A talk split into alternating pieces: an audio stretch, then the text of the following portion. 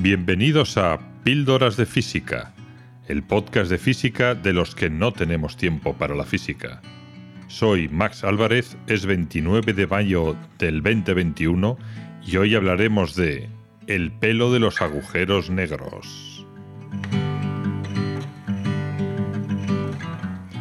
Un agujero negro es la estación final de la evolución de una estrella, cuando ésta es suficientemente masiva al menos 30 masas solares.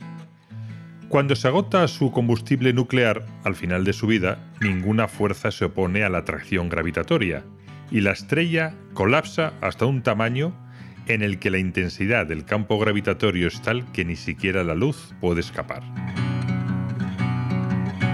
Desde el punto de vista matemático, el agujero negro es una región del espacio-tiempo extremadamente deformada, delimitada por lo que se denomina horizonte de sucesos, que es la superficie que lo rodea y del que, una vez cruzado, es imposible volver. El horizonte de sucesos encapsula la singularidad, que es el punto de densidad de masa infinita. Un célebre teorema llamado teorema del no pelo postula que todo agujero negro queda definido por tres parámetros, su masa, su carga y su momento angular.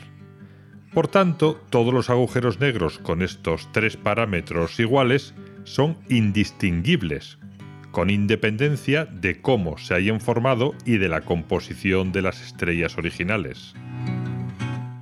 En 1974, Stephen Hawking combina la física de la relatividad general con la física cuántica y postula que los agujeros negros se evaporan.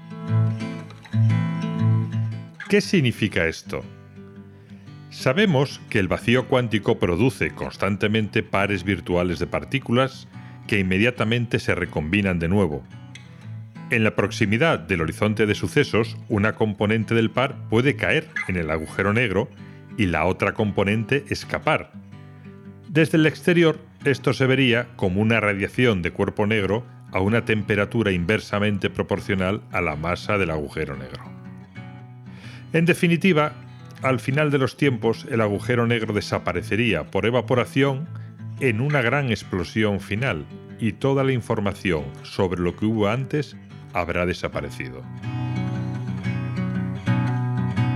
Pero, cuidado, esta pérdida de información conduce a un serio problema de contradicción con los fundamentos matemáticos de la física cuántica. En física cuántica, el estado de un sistema viene definido por su función de onda. La evolución en el tiempo de la función de onda viene a su vez determinada por un operador. Pero además, la evolución del operador tiene una inversa, de forma que si volvemos hacia atrás en el tiempo, siempre es posible reconstruir la función de onda de manera única. En resumen, la información no se pierde en la evolución de un sistema cuántico, ni siquiera en un agujero negro.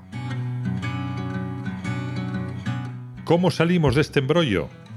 Durante 50 años ha sido objeto de apasionadas discusiones entre prestigiosos científicos, conocidas como la guerra de los agujeros negros. Finalmente, parece que la información no se pierde, pero que está endiabladamente encriptada debido al efecto conocido como entrelazamiento cuántico, cuando una partícula escapa del agujero negro, en realidad está ligada, entrelazada, a la partícula que cae al mismo. Las dos son el mismo sistema. El conjunto de todos los pares de partículas se llama entropía de entrelazamiento. Parece que en un determinado momento en el proceso de evaporación aparece una superficie en el interior del horizonte de sucesos que separa aquellas partículas más interiores cuyo entrelazamiento ya no cuenta para la entropía de las que sí cuentan. Al final de la vida del agujero negro, la entropía de entrelazamiento es cero, es decir, la información no ha desaparecido. Hasta aquí la píldora de hoy. Y recuerden, es posible que los agujeros negros no sean calvos, es decir, indistinguibles unos de otros, y que la radiación de Hawking de cada agujero negro encripte la personal y única historia de la estrella que lo originó. Gracias por escuchar Píldoras de Física, el podcast de física de los que no tenemos tiempo para la física.